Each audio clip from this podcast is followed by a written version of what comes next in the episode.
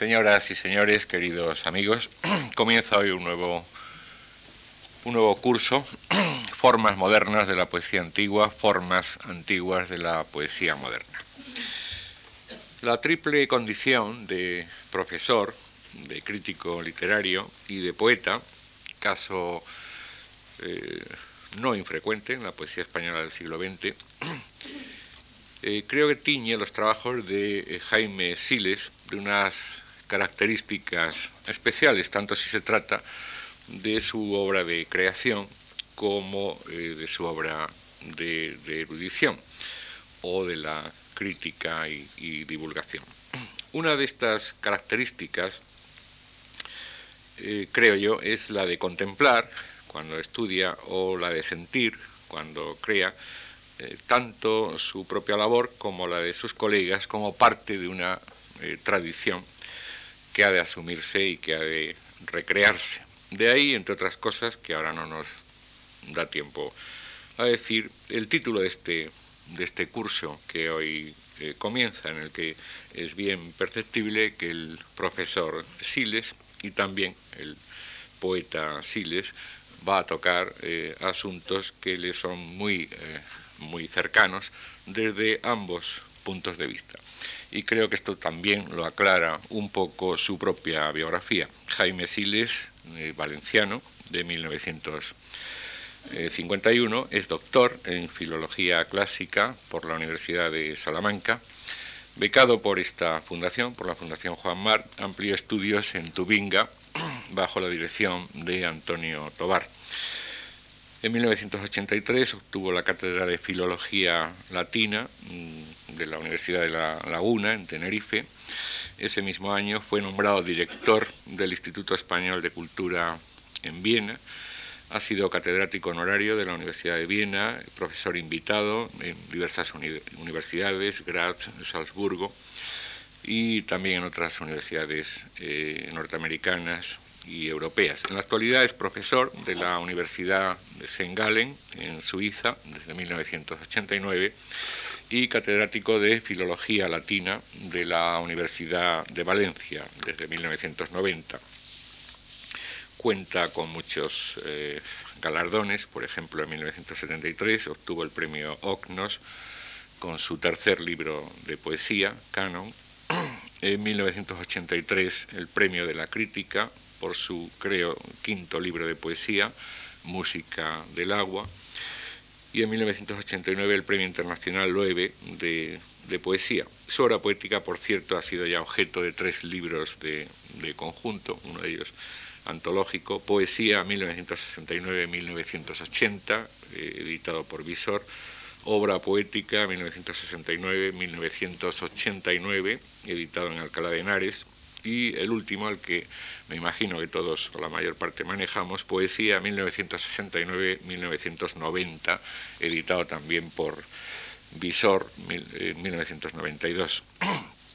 Jaime Siles ha sido también secretario de redacción de la revista de Occidente y asesor de cultura en la representación permanente de España ante la Oficina de las Naciones Unidas y entre sus libros de erudición, me he referido a algunos de los de creación y he omitido también las traducciones, que hasta cierto punto son también creación, pues eh, citaré aquel primerizo y muy temprano de 1975, el barroco en la poesía española, sobre el que él a lo mejor ya ni se acuerda, pero algunos de nosotros sí, Diversificaciones, un conjunto de, estupendos ensayos editados en Valencia por Fernando Torres en 1982, el manual Introducción a la lengua y la literatura latinas de Ismo, eh, léxico de ibéricas, como ven ustedes el campo de intereses tanto investigadores como creadores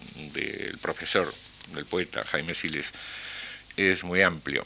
Eh, y, esa amplitud estoy seguro que se va, eh, va a favorecer el curso de estas eh, cuatro conferencias. Quiero en nombre de esta casa, de esta fundación, darle las gracias por su colaboración, su nueva colaboración en nuestras actividades culturales y a todos ustedes gracias por acompañarnos.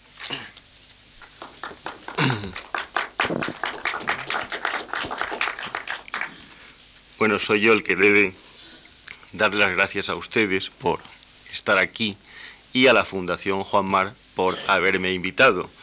Realmente es una fundación a la que va unida mi vida, puesto que era yo un estudiante todavía cuando me becó para que completase mis estudios filológicos en la Universidad de Tubinga, en Alemania, con Antonio Tobar. Eh, realmente el nombre de Tobar no es aquí una casualidad, sino que es absolutamente necesario. Las conferencias que eh, voy a iniciar en este momento van muy unidas a un tema que a él le gustaba. Digamos que me he sentido eh, muy solidario suyo porque cuando aproximadamente tenía mi misma edad, salía de Salamanca en el tren hacia Medina del Campo para hacer allí su escala y tomar un tren hasta Madrid para estudiar en el Consejo Superior de la calle Medina Celi libros que no tenía a su alcance. En ese traqueteo del tren iba con una edición de Baquílides y escribió un artículo sobre una especie de diferencia o de diálogo entre lo que un poeta antiguo piensa de la poesía y lo que piensa un poeta moderno. Ese ha sido un poco, digamos, mi meta aquí. En estas cuatro conferencias, eh, siento decírselo, no me siento por completo seguro de ir a buen puerto y la interpreto, las interpreto las cuatro, como la estructura de una posible unidad de la que no tengo entera certidumbre. Sin embargo, eh, me he permitido, me he permitido no ser todo lo científico que debiera, pero ustedes me permitirán que sea todo lo científico que debo ser. Nos vamos a mover entre esas dos coordenadas.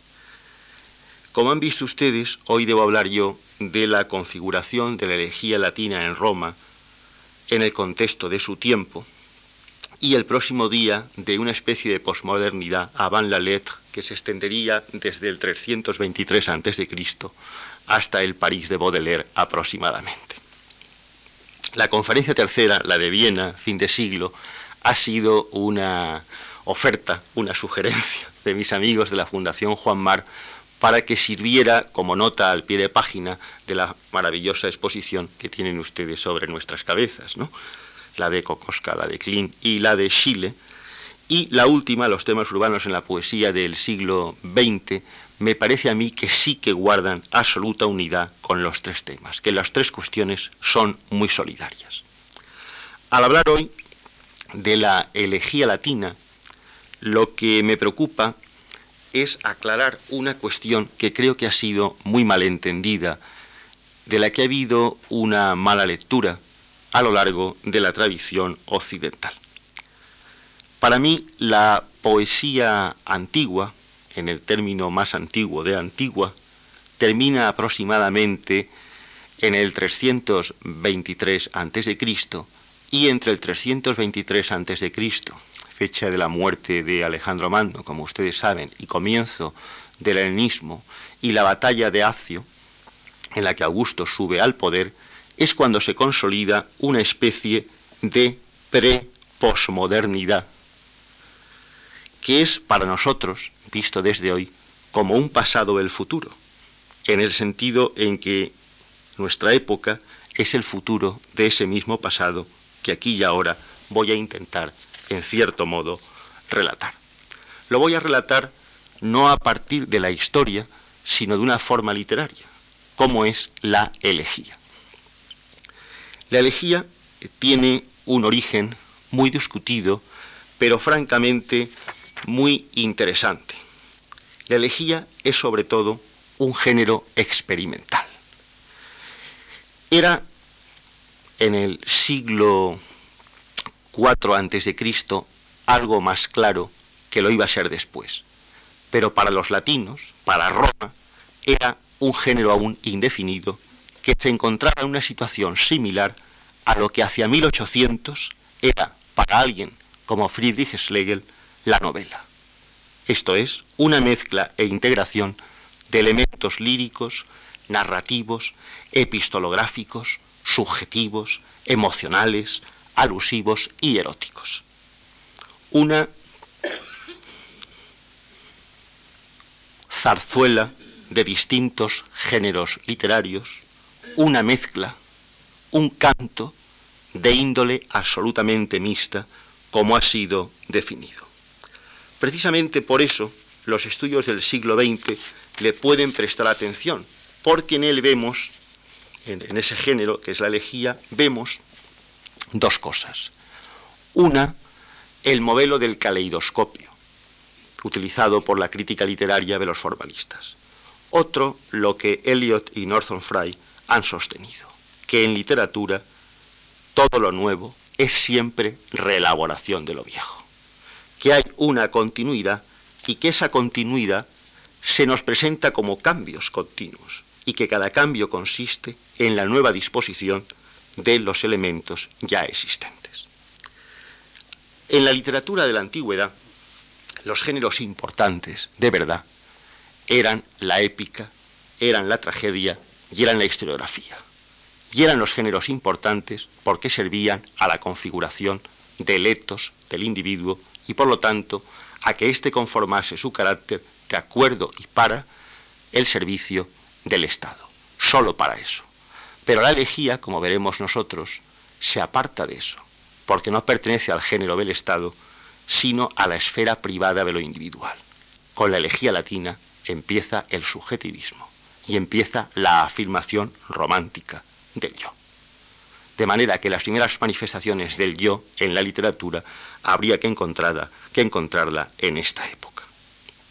La elegía, en un principio, es decir, en el siglo VII antes de Cristo, que es cuando por vez primera se encuentra datada, es sólo una forma métrica que consiste en un dístico elegíaco, es decir, en una especie casi de estrofa constituida por un hexámetro y por un pentámetro, por uno más largo y por otro más breve. Se han hecho muchas imágenes, una muy bonita es de dos remos, de los cuales uno está en el agua y el otro está en la arena, y la más brutal de todas es una que utiliza Ovidio y que con muy mala fe, con la mala fe que le caracteriza, Góngora utiliza contra Quevedo y le dice que vuestros pies son de lejía para decirle que está cojo porque el pentámetro es más corto, claro, que el hexámetro.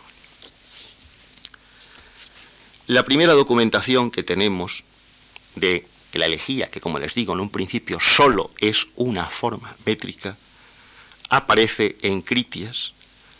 Luego hay también algunos paisajes líricos en la tragedia de Eurípides que tienen función de canto fúnebre, de lamento y de planto. Hay naturalmente uno en Arquíloco. Hay unas manifestaciones políticas y morales de la elegía que aparecen en Solón, en Calino y en Tirteo. Y de pronto aparece Minermo, que sistematiza y polariza la elegía a un tema muy concreto, que es la miseria y la brevedad de la vida. Eso que más tarde, no en elegía, sino en otro tipo de verso, un poeta como Horacio recreará y acuñará para siempre en lo que ustedes conocen como el Carpe Diem y más tarde Ausonio con el Cólige Virgo Rosas. A partir eh, del siglo VI, esta forma se empleará sobre todo como una narración lírica. Y será Antímaco quien dé el modelo a la narración erótico-elegíaca de los alejandrinos del siglo IV con una colección de historias amorosas de final trágico que escribe para autoconsolarse por la prematura muerte de su amante. Es lo que se conoce con el nombre de Lide.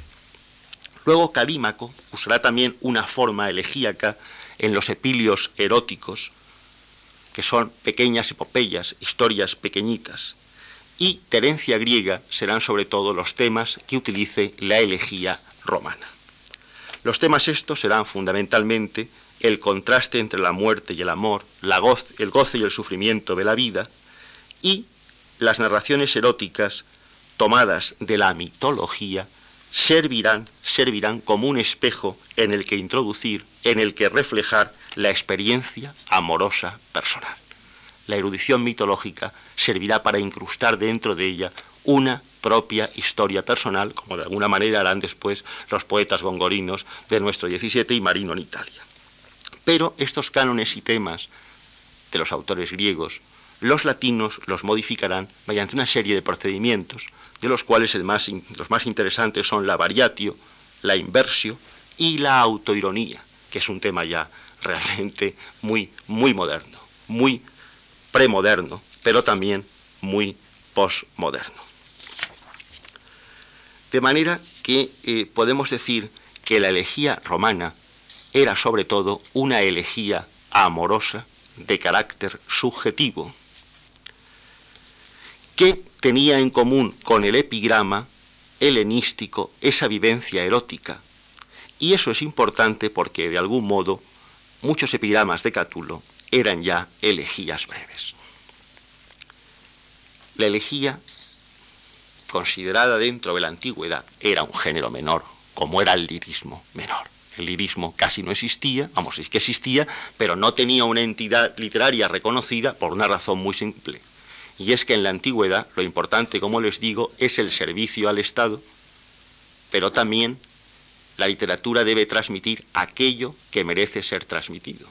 Una experiencia individual amorosa no le sirve a nadie más que a los dos enamorados, o a uno de ellos. Luego no se puede transmitir como una técnica guerrera, una técnica de combate o la historia de la tribu. Es importante que ustedes sepan, para ver el carácter subversivo que tiene la elegía, que la épica, Homero en concreto, es la historia del pueblo heleno conquistando unos territorios. Y lo que elabora son unos modelos éticos y éticos de conducta a seguir. De manera que lo que no hay que ser para un joven griego es Aquiles, porque Aquiles, que es un gran guerrero, desde que no acepta la votación y la decisión del Ágora, que es la Asamblea, que es el Senado, desaparece desde ese momento de la Ilíada, condenado a su tienda de campaña sin salir de allí. Solo después, con la muerte de Patroclo, vuelve a aparecer. Pero un griego decía, esta mañana me toca ser Héctor o Aquiles, Néstor o el otro. Y aprendía ahí lo que debía hacer, y veía a Aquiles en sus defectos y en sus virtudes. Se formaba en ellos. Pero claro, ese comportamiento épico que va unido a la formación de un pueblo, a la formación del espíritu nacional y a la conquista de un territorio, en cuanto ese pueblo se asienta en una polis, aquella moral antigua que es la épica, que ayuda a combatir y a guerrear, no sirve para la vida civilizada, no sirve para la ciudad. La ciudad es el gran tema de la cultura, créanme, y por eso lo vamos a tratar aquí en relación con la elegía. ¿Qué sucede entonces? Que aquella gente formada en la cultura de Homero, formada en la cultura de los héroes y de los guerreros, cuando se asienta en la ciudad, ve que aquello, aplicado a la vida diaria y cotidiana, es una brutalidad, que no puede cortarle la cabeza al vecino. Y eso crea, claro, situaciones épicas que generan que situaciones trágicas. La tragedia es la entrada en pérdida de los antiguos valores generados por la épica. Es el conflicto del yo con lo otro que en ese caso ese otro no es el enemigo, es la sociedad. Pero es el tipo de tragedia que le gustará a Sartre, porque el infierno son los otros, está ahí, en cierto modo, ya en pequeñito, en, microcosmos. Y claro, un poco para liberar el ánimo de esa situación, para relativizarla, la propia literatura genera la comedia. La comedia es la relativización al cubo de lo que en la épica es casi trágico ya en sí. Por eso el origen de la elegía va unido, y es una discusión filológica muy importante en el final del siglo XIX, a varias posibilidades. Hoy sabemos que la elegía es un epigrama que se ha ido estirando como un chicle y combinando con historias hasta crear eso que hoy vemos como elegía. Pero hubo estudiosos que pensaron que había habido un tipo de elegía alejandrina de la que no conocemos nada, que habría sido el modelo seguido por Roma. Otros se dan cuenta de la relación existente, que es muy estrecha, entre elegía y neoterismo, es decir, entre elegía y alejandrinismo en Roma, entre elegía y Catulo y sus amigos en Roma, y por lo tanto entre elegía y disolución de Estado, pero también entre yo personal y vocación de poder personal entre yo y dictadura, porque no olviden ustedes que, claro, después de la muerte de Alejandro, lo que hay son reinos helenísticos, gobernados por reyes protectores. son monarquías helenísticas orientales que van a ser el modelo de Marco Antonio, antes de César y luego, en cierto modo, del Principado de Augusto. Hay también una relación muy interesante entre la sátira y la elegía, que en el caso de Roma no viene de los griegos, sino directamente de Lucilio, y hay una relación muy interesante entre elegía y comedia, porque claro, en la comedia las situaciones cómicas propias de los enamorados generan situaciones que pueden tener tratamiento lírico y dan el lenguaje amatorio que es el que nosotros conocemos. También hay una relación muy interesante entre elegía y epístola amorosa. Y ahí se citan las relaciones mm, entre Tibulo y las cartas de Aristeneto y de Filóstrato. Y sobre todo lo que se ve es que como consecuencia de eso, la elegía es un Carmen de carácter mixto, abierto, en el que cabe todo. Caben trocitos de tragedia, caben trocitos de epopeya, caben trocitos y situaciones de comedia, cabe el epigrama, cabe incluso algún coro trágico, cabe algo de sátira, y en ese pupurri, en ese pupurri, nosotros encontramos un género que expresa, que expresa en cierto modo la modernidad. En un principio, cuando se manejan los testimonios de Horacio, de Barrón y de Diomedes, es decir, de los propios latinos pensando sobre este tipo de creación, se ve que Barrón cree que elegía es la forma oral del sollozo mientras que el epigrama y el elogium serían la manifestación escrita de ese mismo sollozo. Es una distinción muy, muy interesante. Y también se ve la vinculación, la vinculación con los modelos que los latinos sienten necesidad de dejar muy asentada y clara. Por ejemplo, Propercio se autodefine como el calímaco romano, y son Calímaco y Filitas los más imitados por los autores, por los autores eh, latinos. Pero es muy interesante ver por qué los imitan. Los imitan porque ambos son una especie de eso que se llama poeta doctus, que en el caso de la antigüedad va unido al conocimiento mitológico y erudito de una tradición, y por el otro lado porque los dos representan un tipo de poema contrario a lo que los latinos habían mantenido como propio. Los latinos habían permanecido fieles a un concepto que es la grauitas, que es la seriedad. Ese es el concepto que un hombre como Ennio, que desde el siglo III conoce perfectísimamente lo que es un epigrama, mantiene. Por eso, él, Ennio, se autoniega a sí mismo la posibilidad de escribirlos, con esta finalidad. En cambio, con Arquías, en el 102 a.C., y más tarde con Partenio Vinicea, que es hecho prisionero, capturado en la lucha contra Mitrídates por Lúculo, hacia el setenta y tantos antes de Cristo, llegan ya dos poetas helenísticos a Roma que traen modelos de epigrama a seguir. Y esos modelos de epigrama lo que expanden, lo que introducen, es un concepto que se llama la lectotes, que es la brevedad por un lado, la ligereza por otro y la frivolidad. El frivolizar sobre cuestiones. En una literatura donde no se frivolizaba nada porque todo parecía muy serio. Y esto es lo que va a ir singularizando a la literatura latina, los modelos a seguir y la frivolización y combinación de elementos. Por eso los autores imitados, aparte de Calímaco y de la Vitis de Filitas, serán Antímaco, será Mignermo y será Hermesianacte también. Pero esto no quiere decir que, como han demostrado muchos estudiosos, Frenkel, Fedeli, Grande y Keynes, no se produzca una continua ampliación de temas epigramáticos y que, por así decirlo, la marca del laboratorio de la elegía sea la de un, llamaríamos hoy, lo que llamaríamos hoy un proceso de escritura. La elegía no es un género cerrado, sino abierto, es un taller, es un laboratorio de escritura. Y en ese laboratorio de escritura solo hay una ley, que es la poiquilía, el pupurri, la variación, la mezcla de elementos y de voces simultáneas todas entre sí. Esta eh, poiquilía, que es una característica por otra parte, muy antigua, nosotros la veremos más que en la generación de Catulo, la veremos sobre todo en la generación siguiente, en los auténticos elegíacos. Catulo tiene varios poemas que son casi elegías, pero hay que esperar a Propercio, sobre todo, para que haya elegía en Roma. Y hay que ver cómo esa elegía se tematiza en otro sentido.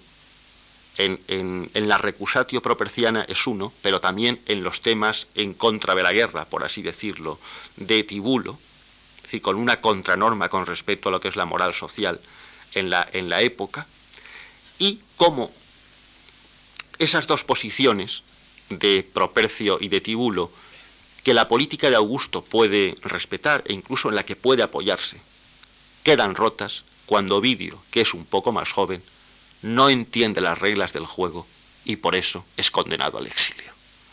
Pero vean ustedes que no hay una sola elegía latina, sino que hay varias. Y esta es la dificultad para reducir esa variedad a una unidad. No podemos hablar de una sola elegía, sino varias.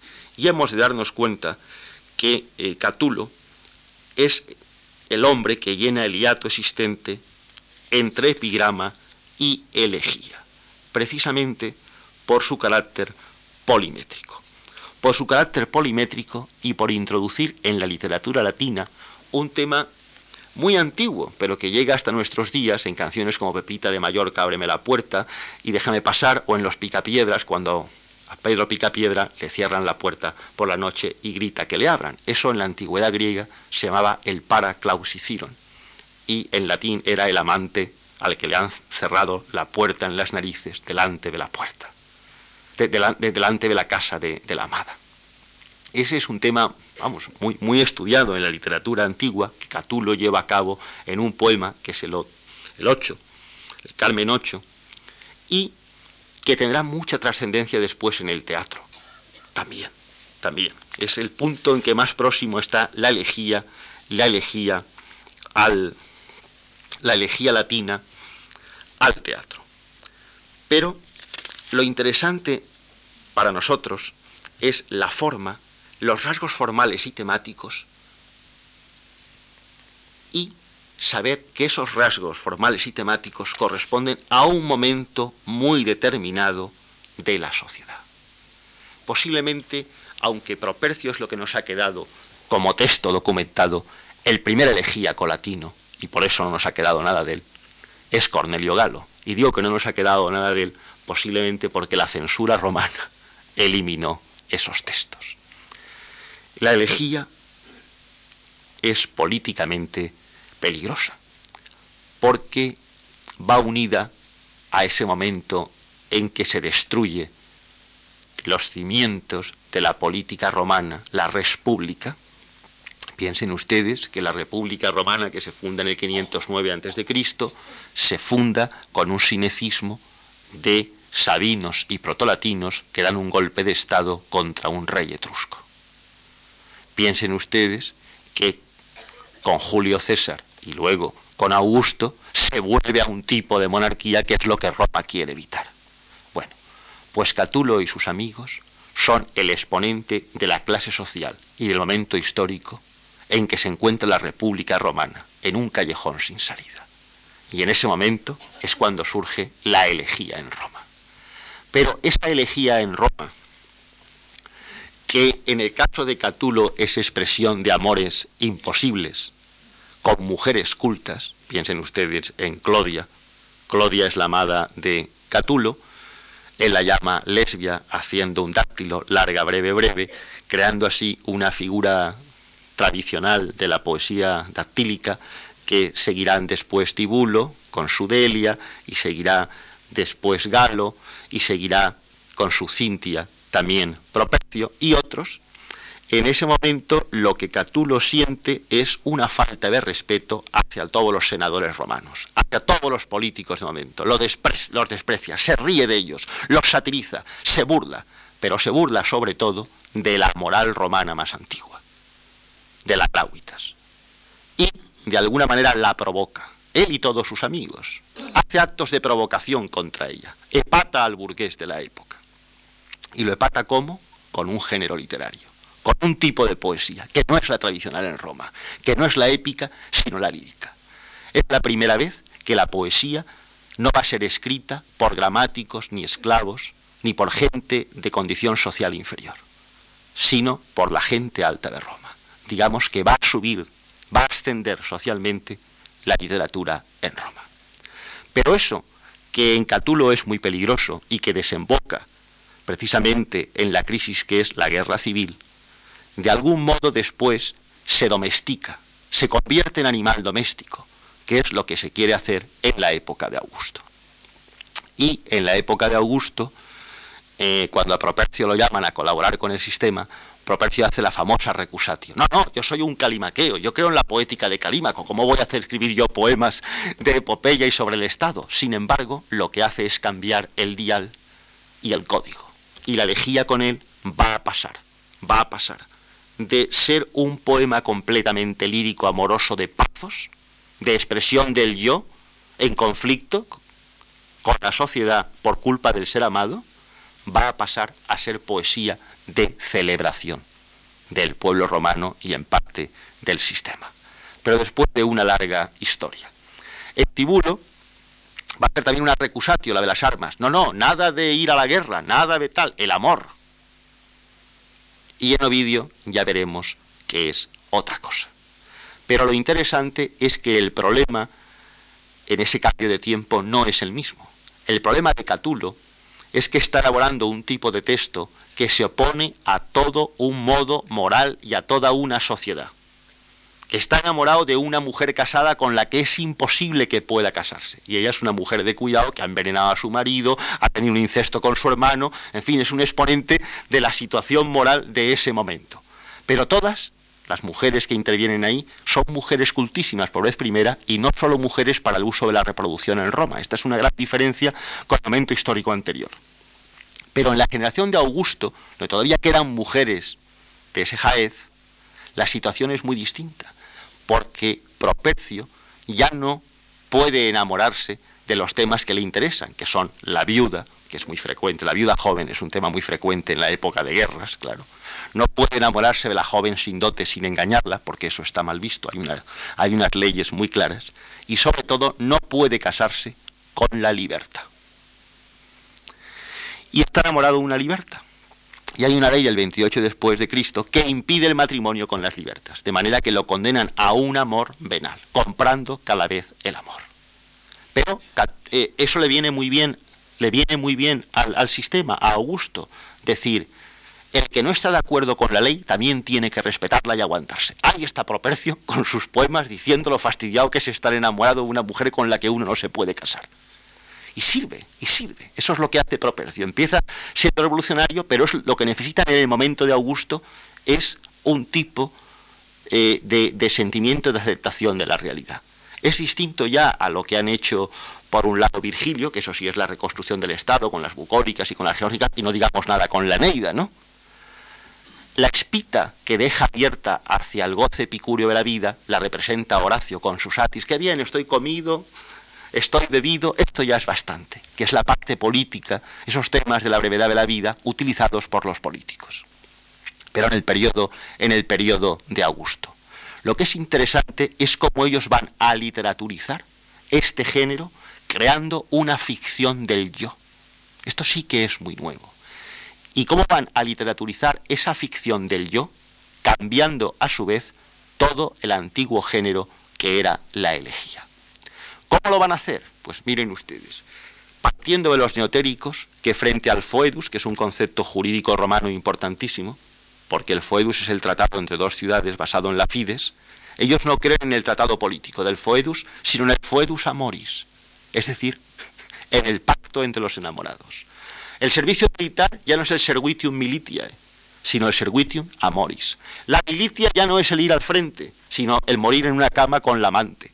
El militia amoris, etcétera, etcétera. Y va dando todas las claves de una contranorma hecha con el propio lenguaje, el existente, pero cambiado ese concepto de contenido que va a dar toda la base de lo que será luego, en el siglo XII, la comedia latina francesa, todas las cortes provenzales de amor y por ahí se llegará en parte al marinismo, al gongorismo y, en última instancia, a lo que representa Baudelaire y la poesía urbana del siglo XIX. Pero para entender eso bien, para colocarlo en su justo punto, hay una cosa que no se puede perder de vista. Y es que hasta ese momento, y lo dice muy bien Aristóteles, lo que confiere entidad a la escritura poética es la mímesis, es decir, es el correlato objetivo de la naturaleza, cuando lo que se dice en la página o en el verso tiene correlato real fuera. Sin embargo, esta es la primera vez en que la naturaleza va a perder fuerza, porque el correlato ahora es el de las lecturas, es el de las historias amorosas de la antigua mitología, es la mitología como un sistema referencial, es el de la cultura y sobre todo es el del yo. Ya no van a ser espacios lejanos, sino espacios próximos. Va a descubrirse ahí en la elegía la cotidianidad. Pero la cotidianidad como ámbito del yo, como batalla continua del yo. Y eh, vean ustedes que ya Tibulo no va a preocuparse, cosa que se hace Propercio. Propercio tiene que luchar contra la tragedia y la épica, pero Tibulo no. Tibulo no tiene que luchar contra los géneros nobles como la épica y la tragedia, sino que se limita a conferir a la poesía elegíaca un fin práctico, facilitar la conquista amorosa.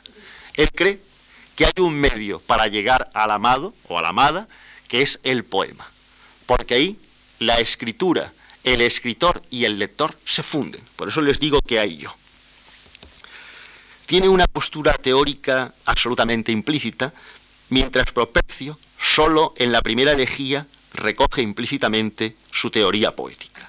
En el resto de su obra manifiesta unas declaraciones siempre a favor de la poesía elegíaca, pero porque su elección poética es al mismo tiempo una elección y selección vital. Luego, la elegía se retoriza, especialmente con Ovidio, e incluso hay quien ve dentro de Ovidio un tono moral que solamente concuerda con el de Cicerón, con el de Ofiquis de Cicerón, pero burlándose, porque ya hay parodia.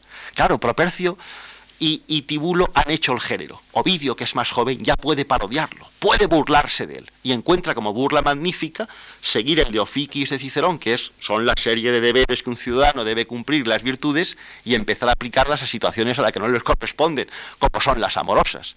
En el fondo, véanse ustedes que Ovidio está mal visto por el régimen de Augusto, porque en el atrevimiento máximo, cuando Augusto quiere divinizar la realidad y el presentarse como un heredero de Dios y fundador de Roma y reconstructor de todo lo que la guerra ha deshecho, cuando está haciendo todo eso Augusto, surge Ovidio que se atreve a decir que los mejores, los mejores sitios para ligar son los templos y va convirtiendo en sitios de ligue y haciendo un catálogo y un inventario de sitios de ligue, que claro, la, moral ciudadana se asusta de este jovencito, ¿no?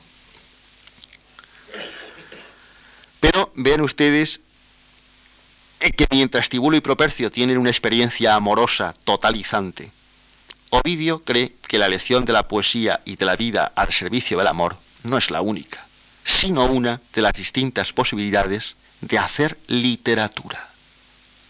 Esto es muy interesante, porque ya hay un cambio moderno hacia el metatexto, hacia la relación con el texto. Y claro, esto es lo que hace que, de algún modo, Ovidio sea el primero en rechazar la, gran poesía, la poesía épica, y optar por el tono ligero de la poesía breve, de la elegía.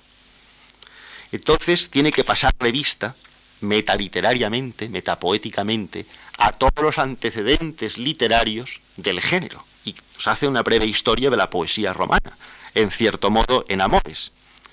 Y se atreve a decir que le gusta mucho el género trágico, pero también que la diferencia entre los elegíacos precedentes y el Ovidio reside en que él se encuentra ya frente a un género consolidado por la tradición.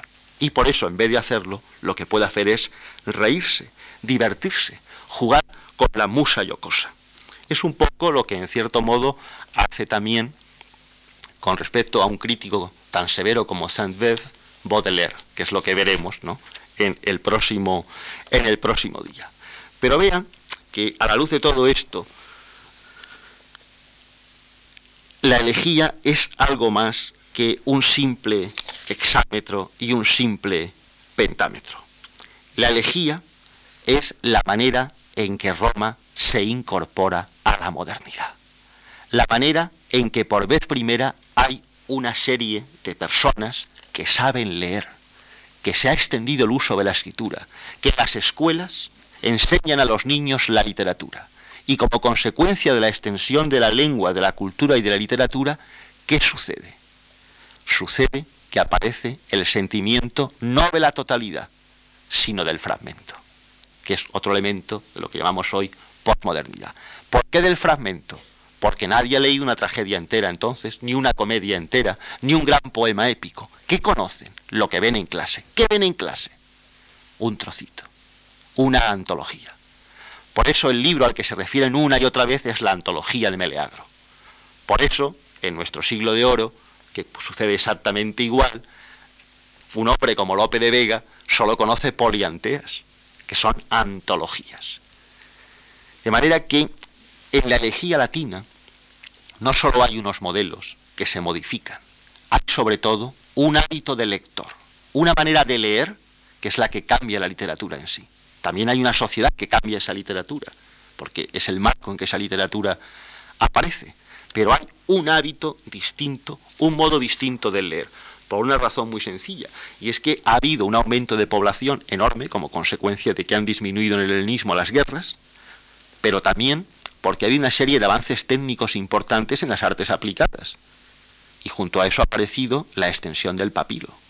Claro, el papiro es mucho más barato ¿eh? que la piel, que el pergamino. Eso ha abaratado mucho la publicación de los libros, los libros entre comillas de la época, ¿no? Y la gente ha tenido ese acceso a leer, pero también a ser lector. Ya no hay auditorio, ya hay público, pero un público especial, un público de conocedores, un público de entendidos que juegan al chiste con la propia literatura.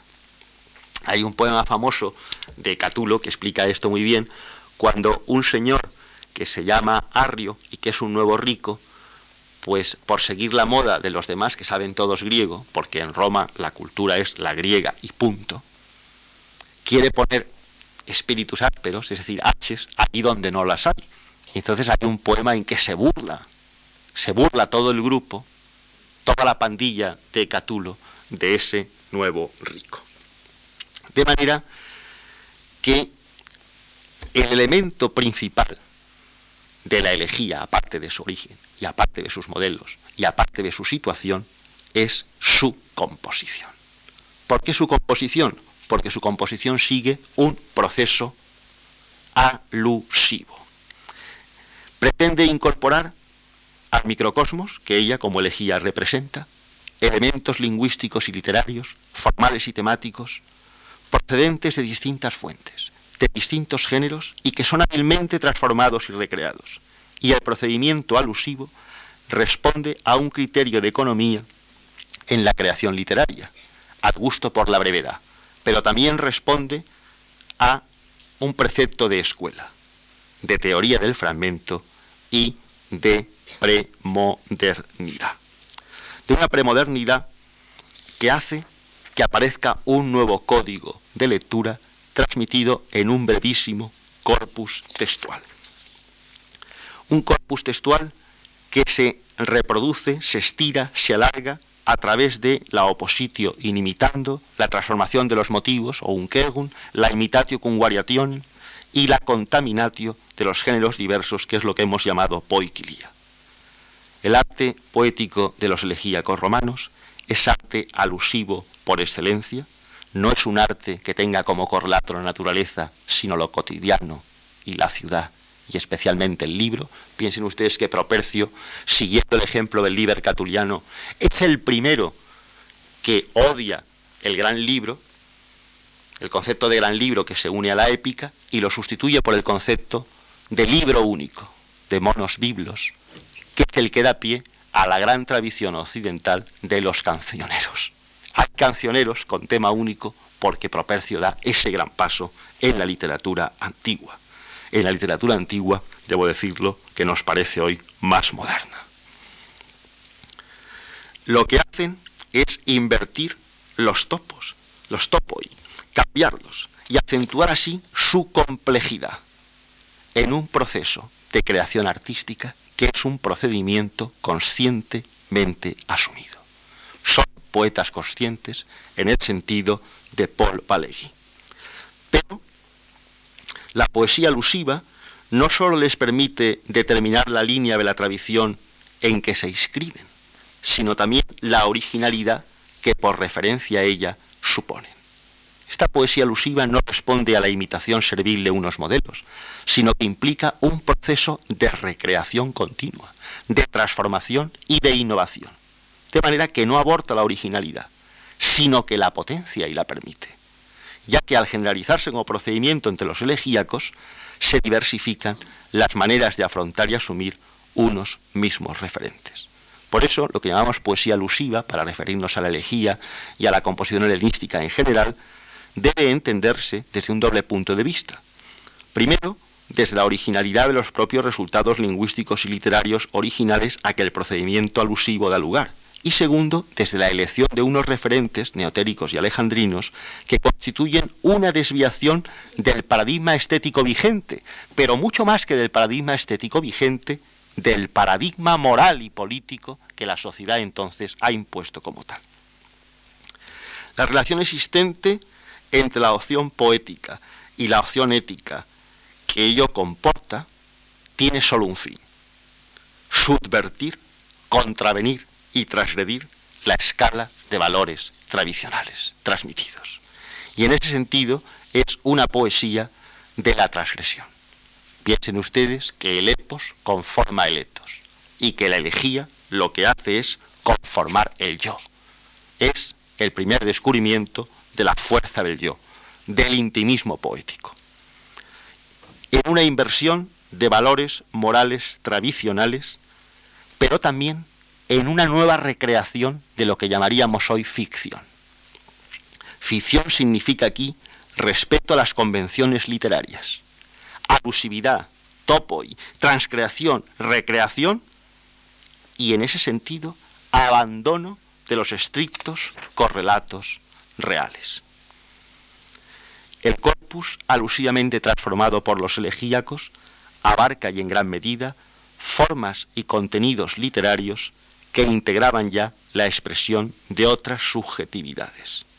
En el proceso de acción poética, los elegíacos romanos incorporan los otros mundos poéticos como realidades referenciales situadas al mismo nivel que cualquier motivo ha aprehendido de la realidad no literaturizada. De manera que realidad y ficción ahí se hacen sinónimos. Su lírica crea otro mundo, entre comillas, poético, de expresión subjetiva, a partir del mundo objetivamente constituido, y ello por las realidades extraliterarias, y también por las referencias poéticas incorporadas como formantes culturales. Aquí el subjetivismo es el elemento esencial de la proyección estética y de la expresión lírica. Pero también hay que ver en ello la nueva situación en que el poeta está. El poeta ya no es un gramático, ya no es un profesor de literatura, es un hombre de la nobleza o de las altas clases que de pronto, en vez de adquirir territorios para el imperio o para el Estado, decide conquistar al otro amoroso mediante el texto en sí. Por eso, antes de que se llegue al poeta como Guates, que será todo lo que Mecenas intentará introducir en la política cultural de Augusto, el poeta aquí, el poeta elegíaco, asume un nuevo estatus en el que se pronuncia decididamente a favor de la elegía como medio no sólo de realización literaria, sino de realización personal. Lo que significa pronunciarse a favor del amor como valor ético esencial y no a favor del Estado lo que equivale a disgregarse del etos oficial y asumir frente a él un etos individual. Este es el tema en que rechazarán ellos todos los puntos del curso honorum y de la milicia oficial concebida como punto de paso obligado en el ascenso social y político del hombre romano. Y es ahí donde jugando con la ética estatal elaborarán sobre ese mismo curso honorum otro que se da una serie de conceptos donde se produce y se pronuncia un mundo al revés. La elegía es, en cierto modo, un mundo al revés que subvierte muchísimas cosas. Está sustentada en la alusividad y tiene una larga historia y tiene muchísimas variantes.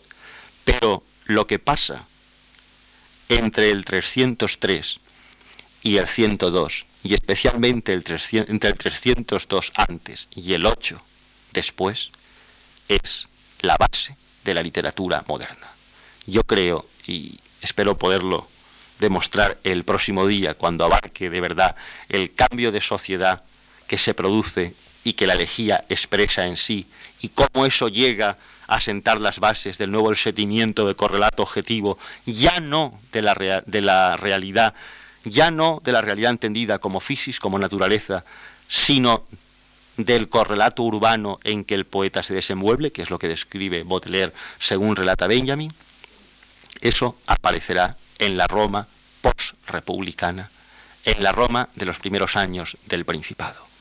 Y es el momento en que una forma como la elegía, muy antigua, del siglo VII Cristo, pierde la función y la forma original para servir a un nuevo sentimiento individual que expresa el yo y que es la primera de nuestras formas modernas. La elegía es moderna por esto, porque ha modernizado muchas cosas, sobre todo el yo. Y ese yo constituirá la base del nuevo tratamiento que veremos el próximo jueves. Muchas gracias.